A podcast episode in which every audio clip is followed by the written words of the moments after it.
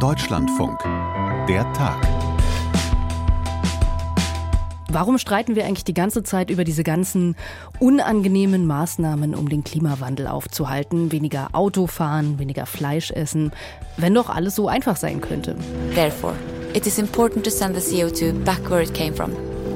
This climate measure is called carbon capture and storage to reach the UN climate goals and make the world a better place.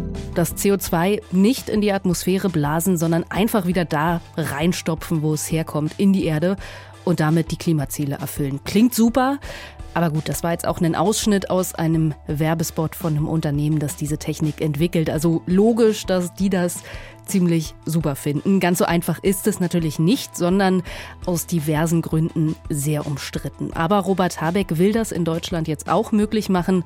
Sprechen wir gleich drüber. Erstmal aber die Berlinale. Die macht Schlagzeilen leider nicht über die tollen Filme, sondern der Vorwurf lautet, das war eine total einseitige Pro-Palästina-Show. Manche sprechen auch von Antisemitismus auf offener Bühne. Was ist dran an diesen Vorwürfen? Und wenn, wer trägt da die Verantwortung? Auch das heute ein Thema in der Tag am 26. Februar 2024 mit mir, Josephine Schulz. Hi.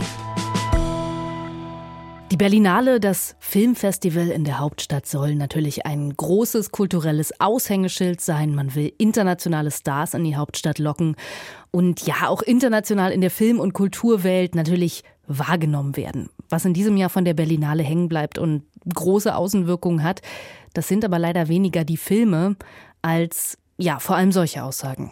This situation of apartheid between us, this inequality, it has to end very hard for me to celebrate when there are tens of thousands of my people being slaughtered and massacred by Israel in Gaza.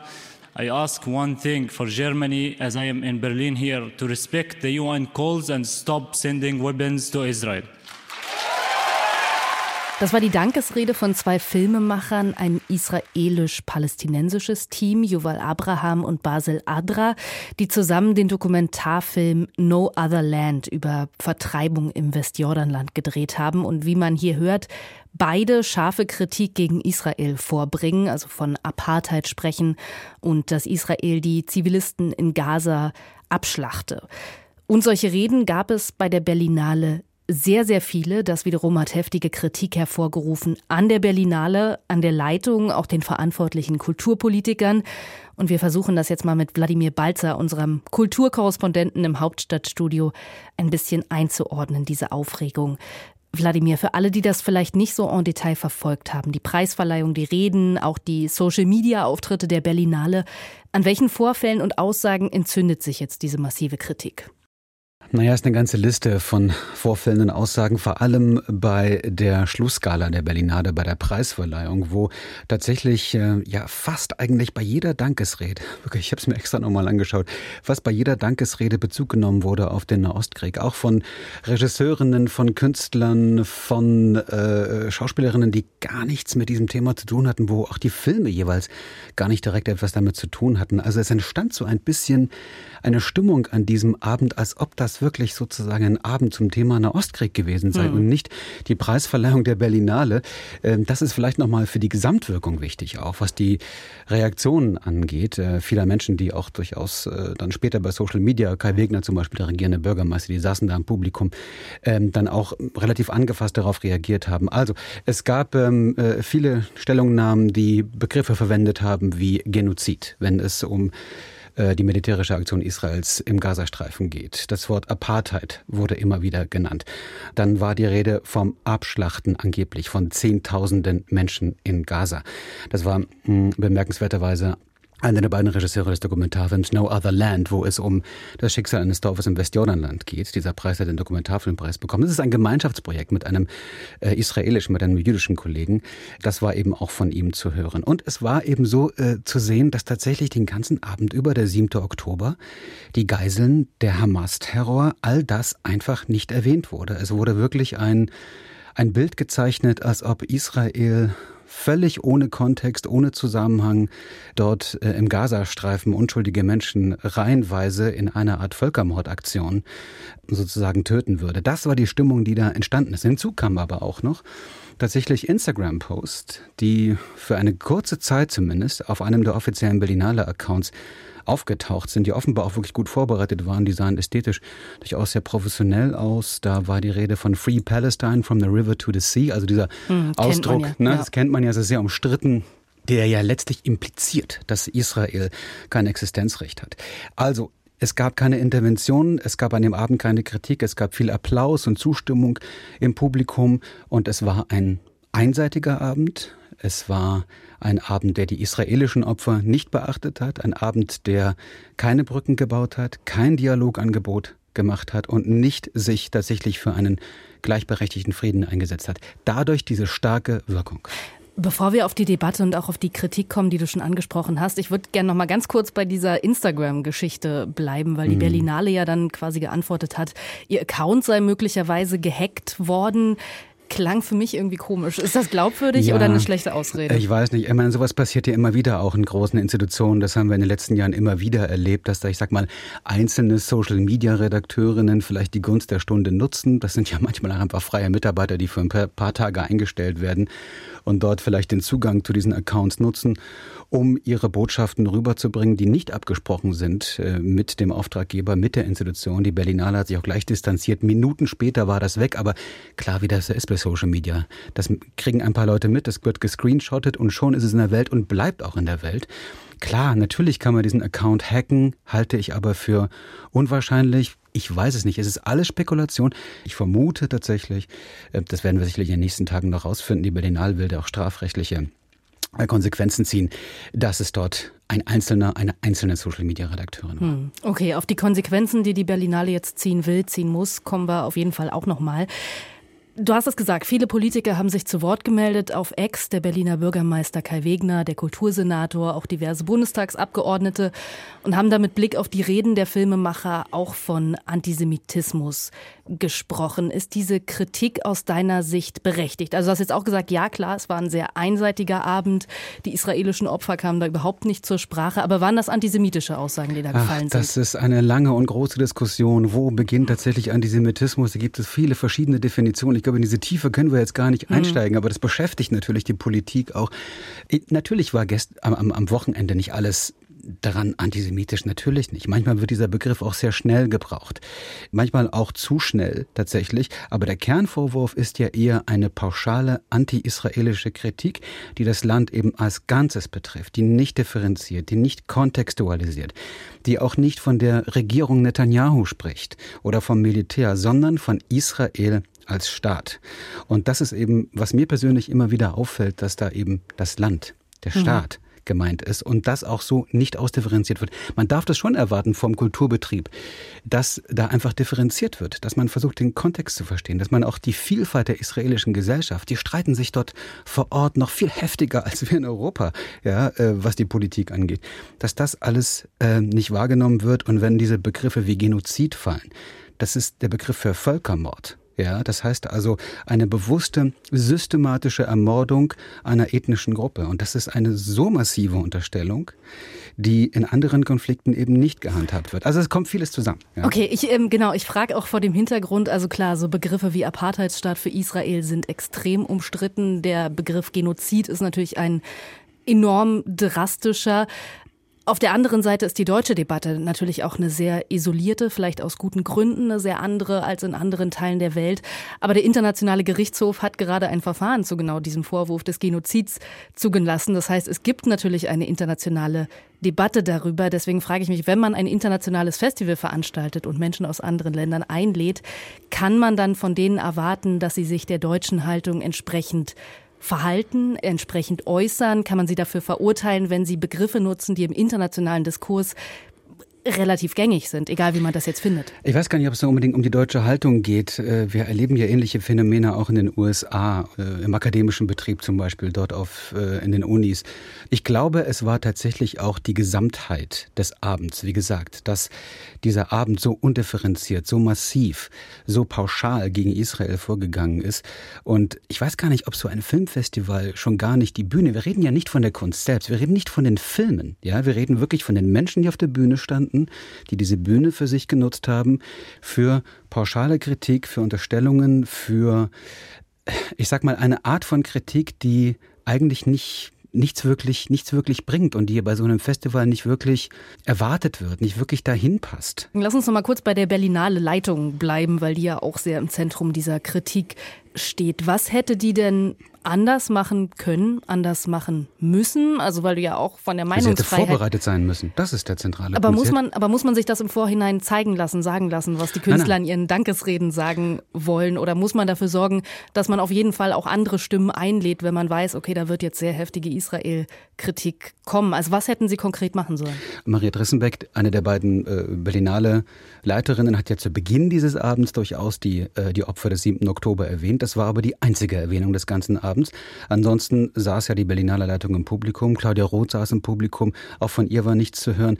Nach so einem Abend hätte ich auch eine schnellere Reaktion erwartet. Nicht etwa bis Montag früh zu warten, mit Reaktionen, sondern eben das Samstagabend schon rauszugeben oder wenigstens Sonntag früh. Das hat alles zu lange gedauert. Im Zeitalter von Social Media ist das einfach zu langsam. Äh, da muss es schneller gehen, da muss es eine klarere Distanzierung geben und vor allem muss man vorbereitet sein für die Zukunft. Es braucht Code of Conduct zum Beispiel, ja, so Leitfäden. Wie geht man mit solchen Situationen um? Es braucht Deeskalationsstrategien. Und da kann man nicht einfach alles laufen lassen. Das geht einfach nicht. Aber heißt das, ich frage dich jetzt nochmal ganz deutlich, heißt das für die Zukunft, dass man im Vorhinein sicher gehen muss, dass solche massiv israelkritischen Aussagen beispielsweise einfach nicht getätigt werden. Das wäre ja schon nein, ein extremer nein, nein. Das wäre Zensur, auf keinen ja, Fall. Genau. Auf keinen Fall. Nein, auf keinen Fall. Auf keinen, natürlich, die, die müssen, die muss man dann aushalten, da in dem Moment, wo sie getätigt werden. Wenn man so spät reagiert, wie die Berlinale es getan hat, so spät, wie Claudia Roth es getan hat, die Kulturstaatsministerin, dann muss man sich nicht wundern, dass das alles ein Eigenleben aufnimmt. Natürlich keine Zensur am Vorfeld, natürlich nicht. Das war ja ein Verstoß gegen ein Grundrecht. Äh, natürlich Kunstfreiheit. Alles muss möglich sein, aber man muss eben auch auf die Mischung achten. Und äh, wenn sich abzeichnet, dass das so einseitig wird, muss man zumindest dafür sorgen, dass auch andere Stimmen, die mehr kontextualisieren, die auch das israelische Leiden versuchen nachzuvollziehen, dass man die auch zu Wort kommen lässt, ihnen auch eine Bühne gibt. Und welche Verantwortung hat da jetzt Claudia Roth als Kulturstaatsministerin oder auch die Politik im Allgemeinen sind ja naja. auch immerhin öffentliche Gelder, mit der ja, die Berlinale Der Bund ist der, Haupt, der ja. Hauptfinanzier mit großem Abstand. Claudia Roth ist sozusagen, wenn man so will, diejenige, die politisch äh, für die Geldvergabe an die Berlinale zuständig ist. Berlin ist auch ein bisschen mitbeteiligt, äh, durchaus mit einem gewissen Betrag, aber deutlich weniger als der Bund. Das heißt also, Claudia Roth muss einfach wie bei der Documenta, wo sie es verpasst hat, sollte sie jetzt wenigstens bei der Berlinale mit der neuen Leitung, da kommt ja eine neue Leitung äh, mhm. im nächsten Jahr, einfach besprechen, wie umgehen mit solchen Situationen. Man kann nicht alles verhindern, aber zumindest sollte man eine Grundhaltung entwickeln. Und ich glaube, äh, die Berlinale ist da so, ähm, so ein bisschen an diesem Wochenende politisch, wie soll man sagen, äh, über die Stränge geschlagen, ohne Not. Norwegen macht es, die Niederlande, Dänemark, die USA und noch viele weitere Staaten setzen auf die Speicherung von CO2 im Boden, weil da richtet es zumindest weniger Schaden an als in der Atmosphäre. Was spricht dagegen, da jetzt mal die Ärmel hochzukrempeln und pragmatisch vorzugehen? Ich werbe dafür, dass man diesen Weg folgt. Und Robert Habeck will, dass sich auch Deutschland da nicht weiter gegen sperrt. Heute hat er Eckpunkte vorgestellt, wie das bei uns zukünftig geregelt werden soll mit dieser sogenannten CCS Technik, Carbon Capture Storage. Und Georg Ehring aus unserer Umweltredaktion ist gleichzeitig auch unser CCS-Experte. Hallo Georg. Hallo Josephine. Sag mal, was genau will Robert Habeck jetzt ändern mit Blick auf dieses Abscheiden, komisches Wort irgendwie, und Speichern von CO2? Oder was will er erlauben, was bisher so nicht möglich war in Deutschland? Die CO2-Abscheidung und Speicherung soll erlaubt werden, und zwar in Grenzen Und zwar die Grenzen sind die Küstengebiete. Vor der deutschen Küste soll es erlaubt werden, an Land soll es weiter verboten werden. Und es gibt noch eine äh, technologische Unterscheidung. Es soll gefördert werden in den Bereichen, wo CO2-Entstehung wirklich unvermeidbar ist. Da ist das Paradebeispiel immer die Zementindustrie. Da entsteht das CO2 nicht einfach nur wegen der Hitze zur Zementherstellung, sondern auch im chemischen Prozess. Also ohne CO2 kein Zement ist das kurze Wort. Und da muss man mit dem CO2 einfach irgendwo hin, sonst würde es in der Atmosphäre landen. Und das soll nicht nur erlaubt, sondern auch gefördert werden. Bei der Energiegewinnung soll CO2-Speicherung äh, und Abscheidung auch erlaubt werden. Äh, bei Gas, bei Kohle nicht und bei Gas soll es nicht gefördert werden. Das heißt, es muss sich selbst finanzieren und das heißt, ein Kraftwerksbetreiber wird dann eine CCS-Anlage installieren, wenn er der Meinung ist, das ist langfristig billiger als Emissionsrechte zu kaufen und das ist dann halt ein Rechenexempel. Die Grünen waren ja eigentlich eher skeptisch, was diese Technologie angeht. Ne? Besonders jetzt in dem Bereich, den du erwähnt hast, bei Gaskraftwerken, wo es auch andere Möglichkeiten ja eigentlich gäbe, nämlich einfach die Gaskraftwerke zu ersetzen durch andere Technologien. Ist das jetzt ein totaler Sinneswandel bei den Grünen oder hat sich Robert Habeck vielleicht auch ein Stück hinweggesetzt über seine eigenen Leute? Äh, teils, teils. Es gab einen Sinneswandel bei den Grünen beim letzten Parteitag in Karlsruhe. Da gab es einen Kurswechsel weg von der Ablehnung von CCS insgesamt hin zum Okay, wenn es denn unvermeidbar ist. Und Robert Habeck hat das aufgegriffen und sich zum Teil darüber hinweggesetzt, denn äh, die Energiegewinnung, also die Gaskraftwerke, die waren mit diesem Parteitagsbeschluss wohl nicht gemeint. Und er hat das jetzt ein Stückchen weiter gefasst, dass wenn die Unternehmen das selbst finanzieren, es eben auch bei äh, der Energiegewinnung erlaubt sein soll. Ähm, die Frage ist für mich in den nächsten Jahren, ist CO2 äh, Speicherung äh, sicherlich äh, ohne Alternative bei den Gaskraftwerken. Man hat ja noch keine Wasserstoffkraftwerke und man braucht die Gaskraftwerke zur Abfederung von Zeiten, wenn nicht genügend erneuerbare Energien zur Verfügung stellen, stehen. Da ist es natürlich auch eine Interpretationsfrage, ist das eine unvermeidliche CO2-Entstehung oder nicht? Also findest du es folgerichtig, okay, dass er sich da vielleicht über seine Grünen hinweggesetzt hat? Folgt er damit auch vielleicht einfach nur dem internationalen Trend, weil ganz viele andere Länder um Deutschland rum sind da ja schon wesentlich liberaler, ne? Ja, die Alternative zu, zu, CCS bei Gaskraftwerken ist, dass Gaskraftwerke laufen zu lassen und das CO2 entweicht weiter in die Atmosphäre. Äh, wenn man Gaskraftwerke bauen will und äh, meint, man ist auf Gaskraftwerke angewiesen, dann gibt es eigentlich, wenn man es klimaneutral oder annähernd klimaneutral machen will, keine Alternative dazu, das CO2 aufzufangen. Und da ist das Argument, da äh, im Boden ist es zumindest besser aufgehoben als in der Atmosphäre schon von einer gewissen Durchschlagkraft. Lass uns jetzt trotzdem noch mal ein bisschen genauer auf diese Technik gucken. Auf welchem Stand sind wir da eigentlich gerade? Ist das alles schon erprobt, alles schon bewiesen? Könnte man direkt morgen umsetzen, weil andere Länder das schon machen? Oder ist da noch vieles, ja, so eine Wette, Hoffnung auf die Zukunft? Also die CCS-Technik, also die Speicherung im Boden, da ist schon seit einigen Jahren klar, dass das funktioniert. Man hat es ja auch in Deutschland ausprobiert, in Ketzin in Brandenburg im kleinen Maßstab. Die in Frage kommenden Speicher sind auch ziemlich groß. Das heißt von geologischer Seite immer, das sei keine Limitierung, das gebe genügend CO2-Speicher. Allerdings ist die Technik teuer, sie ist sehr energieaufwendig. Das ist ja zum Beispiel wichtig, wenn man das bei Gaskraftwerken nutzen will, dann muss man sehr viel mehr Energie erzeugen, eben einfach um das CO2 wieder abzutrennen. Mhm. Und sie ist nicht perfekt. Also man kann 90 Prozent des CO2s vielleicht auffangen und das ist schon sehr viel. Das heißt, ein bisschen CO2 geht immer daneben und schon das ist ein Grund zu sagen, CO2-Speicherung ist äh, zweite Wahl, vermeiden ist viel besser. Und wie ist das mit langfristigen Risiken? Also irgendwie habe ich direkt so die Assoziation Atommüll bekommen. Die ist vielleicht total unpassend. Du kannst mich gleich korrigieren. Aber auch da hat man ja die Schwierigkeit, dass man Orte und Materialien finden muss, wo dann ein Stoff potenziell zehntausende Jahre sicher verstaut bleibt, was irgendwie eine Zeitspanne ist, die man schlecht absehen kann, was dann passiert. Ist das beim CO2 die gleiche Herausforderung, auch ähnliches Risiko? Äh, die Herausforderung ist die gleiche, aber das Risiko ist schon kleiner. In Island gibt es solche Speicher zum Beispiel, da wird das CO2 chemisch gebunden im Gestein. Da kann man sich sicherlich schon darauf verlassen, äh, dass das dann auch wirklich bleibt. Äh, CO2 soll verpresst werden in ausge ausgebeutete Gasvorkommen und da ist es dann im Boden so sicher wie vorher das Erdgas, von dem auch nicht so viel so einfach natürlich frei geworden ist, auch wenn man das nie äh, komplett äh, ausschließen kann.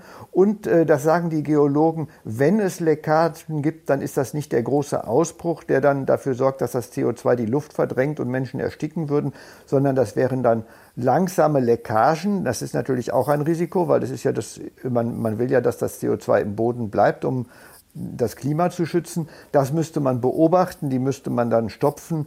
Ähm, es ist sicherlich sehr nach Lagerstätte unterschiedlich, aber insgesamt heißt es, die Risiken, die halten sich in Grenzen und es ist auf jeden Fall der, im Boden besser aufgehoben als in der Atmosphäre. Mhm. Und wie ist das mit der Umwelt, also weil du gesagt hast, ist jetzt auch nach Ort dann unterschiedlich. Nach Plan von Robert Habeck soll das im Meeresboden möglich sein, aber nicht auf dem Festland. Ich würde mir jetzt vorstellen, für den Meeresboden, für die Ökosysteme im Meer ist das ja wahrscheinlich auch nicht so super, wenn man das da alles aufbricht. Gibt es da irgendwelche Erkenntnisse über die Umweltschäden, ob das im Meer vertretbarer ist als an Land? die Umweltschäden sind auf jeden Fall erstmal vorhanden. Das muss man einfach mal sagen. Man baut Gasleitungen für das CO2. Man kann unter Umständen zum Teil alte Erdgasleitungen nutzen, aber eben auch das nur zum Teil. Man muss Anlagen bauen, um das CO2 in den in den Untergrund äh, einzuführen. Und das sind alles Industrieanlagen, äh, die aus deren Errichtung und deren Betrieb Auswirkungen auf die Umwelt hat. Auch natürlich, wenn man das im Meer macht. Mein Eindruck ist, dass es deshalb aufs äh, Meer ausgewichen wird oder dass vor allem aufs Meer konzentriert wird, weil man da äh, weniger Proteste von Bürgerinitiativen befürchtet. Das heißt, die Durchsetzbarkeit ist leichter. Dass das ökologisch verträglicher ist, das hätte ich noch nie gehört. Weil du jetzt auch schon gesagt hast, es gibt diese Bereiche, wo wir wenig andere gute Lösungen haben. Also Zement, Müllverbrennung, eventuell Stahlproduktion, habe ich auch schon mal gehört. Lass uns da noch mal drauf gucken. Sind das denn wirklich Bereiche, die sich auf gar keinen Fall mit anderen Technologien klimaneutral machen lassen, mit Wasserstoff? Oder man könnte ja auch, wenn man sagt, ja gut, da kommt auf jeden Fall CO2 raus, das vielleicht auf andere Art und Weise neutralisieren. Einfach einen Wald um jedes Stahlkraftwerk pflanzen, ist jetzt vielleicht ein bisschen naiv. Äh, ja, also unvermeidbar ist natürlich auch äh, etwas dehnbarer Begriff. Bleiben wir mal beim Zement. Da entsteht das CO2 bei der Zementherstellung. Man kann natürlich auch weniger Zement oder gar keinen Zement mehr verwenden. Bauen mit Holz ist eine umweltverträgliche Technologie. Gebäude stehen lassen und äh, zu renovieren, anstatt abzureißen und neue zu bauen, ist auch ein großer Vorteil für, den, für die Umwelt, die da Beides sorgt dafür, dass weniger Zement gebraucht wird und dann auch weniger CO2 bei Zementproduktion äh, frei wird. Man kann Bauteile wiederverwenden, auch das entwickelt sich.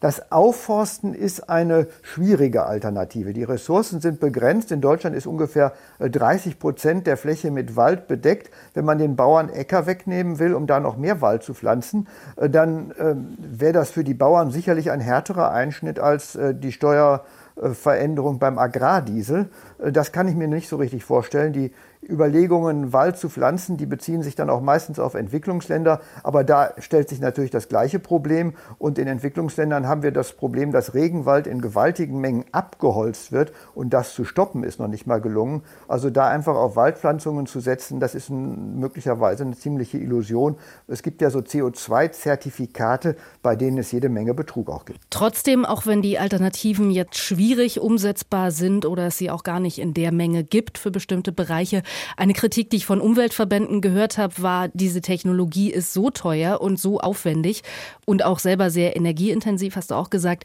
Wenn man sich dafür entscheidet und da auch Fördergelder reinpumpt, dann geht das nur im großen Stil. Also diese Idee, wir nehmen das dann nur für ganz Mini-Bereiche und Mini-Mengen, das lohnt sich eigentlich gar nicht und das würde dann wiederum falsche Anreize setzen, weil ja, wenn man so eine neue riesige Technologie fördert und etabliert, dann denken sich vielleicht die Unternehmen, warum soll ich dann in den Umbau meiner Produktion investieren, wenn ich das CO2 auch einfach verpressen kann? Was, was meinst du dazu?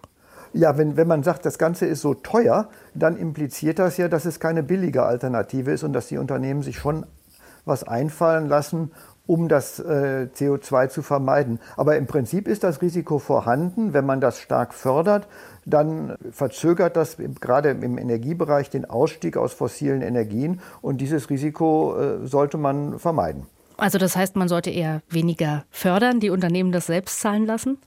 Äh, ja, ich, ich finde den Ansatz eigentlich äh, ganz geschickt, äh, den die Bundesregierung jetzt in dem Bereich vorhat. Für die Bereiche, wo es wirklich unvermeidbar ist, immer Stichwort Zementindustrie, da wird es gefördert. Für die Energiewirtschaft wird es nicht gefördert. Da müssen die Gasunternehmen die Gaskraftwerke betreiben, überlegen, lohnt sich das für uns? Wenn ja, müssen wir es komplett selbst finanzieren. Hm. Was ich dich noch fragen wollte, was ist denn eigentlich mit der Wiedernutzung von CO2? Das ist ja wohl auch ein Punkt, der diskutiert wird. Wofür kann man das denn wieder nutzen? Mir fällt jetzt ehrlich gesagt spontan nur Cola ein oder Sprudelwasser oder alles, wo Kohlensäure drin ist. Ja, das ist ein super Beispiel. Es wird in der Tat äh, für solche Sprudelproduktionen äh, auch tatsächlich, soweit ich weiß, schon eingesetzt. Äh, CO2, das man der Luft entnommen hat. Und wenn du dir mal so ein Glas mit Cola oder mit Sprudel anguckst, dann siehst du ja die kleinen Bläschen. Und das heißt, das ist keine dauerhafte Lösung. Das CO2 wird frei. In diesem Bläschen kommt nämlich CO2. Es wird halt nur ein bisschen später frei. Und das ist bei anderen Produkten, Grundstoffchemie, ist das genauso. Wenn man aus diesem CO2 dann zum Beispiel Plastik äh, herstellt, dann ist irgendwann das Plastik aufgebraucht, wird nicht mehr verwendet und das CO2 wird irgendwann frei ein Bereich, wo man äh, vorschlägt, äh, das CO2 zu nutzen. Das ist ähm, synthetische Kraftstoffe, Methanol, Flugbenzin und sowas. Und das ist ja alles dafür vorgesehen, dass es am Ende doch frei wird. Also das ist eine Verzögerung ist natürlich gut, wenn man das nicht nochmal extra zusätzlich aus anderen Quellen bezieht, aber die, der Königsweg ist es auch nicht. Okay, also ganz viel Cola trinken, ganz viel Cola kaufen ist jetzt äh, keine gute Idee für den Klimaschutz, merken wir uns. Ich wollte gerne nochmal mit... Besser Leitungswasser. Besser Leitungswasser, alles klar. Habe ich hier auch neben mir stehen im Studio. Ich wollte gerne nochmal mit dir auf die internationale Dimension gucken. Es soll ja auch ein Handel möglich werden, wenn ich das richtig verstanden habe, wie muss ich mir das praktisch vorstellen? Und warum sollten andere Länder Interesse daran haben, das deutsche CO2 bei sich zu verpressen? Ganz praktisch muss man sich das so vorstellen, dass dann Leitungen gebaut werden, beispielsweise nach Norwegen oder vielleicht auch nach Dänemark. Diese Länder haben Interesse daran, das CO2 zu verpressen, weil sie damit Geld verdienen wollen und auch Geld verdienen können. Die Norweger haben jede Menge ausgebeutete Erdgasreserven und meinen, dass sie das CO2 da gut unterbringen können zu vertretbaren Kosten und dann kaufen sie das gerne in Deutschland. Georg, vielen Dank. Ich habe viel gelernt. Danke dir. Bitteschön. Die Vorwürfe gegen die Berlinale und das Speichern von CO2 unter der Erde, das haben wir uns heute beides genauer angeguckt. Und ja, wir hatten mal wieder eine große Auswahl und konnten uns schwer entscheiden. Die Bauern, die Brüssel lahmlegen, die Berichte, wonach der Verfassungsschutz vorbereitet, die gesamte AfD als rechtsextremistisch einzustufen. Oder auch Berichte vom Team von Alexei Nawalny, wonach der Kreml-Kritiker möglicherweise durch einen Gefangenenaustausch hätte freikommen können, bevor er gestorben ist. Aber leider haben wir hier im Podcast nicht Platz für zehn Themen, aber unsere linearen Sendungen, wie die Infos am Abend im Deutschlandfunk, die haben das durchaus. Und auch die findet man in der DLF-Audiothek, wenn man nochmal den ja, bisschen breiteren Überblick haben will über alle Themen, die heute wichtig waren. Im Team heute Bettina Klein und Josephine Schulz. Das ist mein Name. Danke fürs Hören. Macht's gut.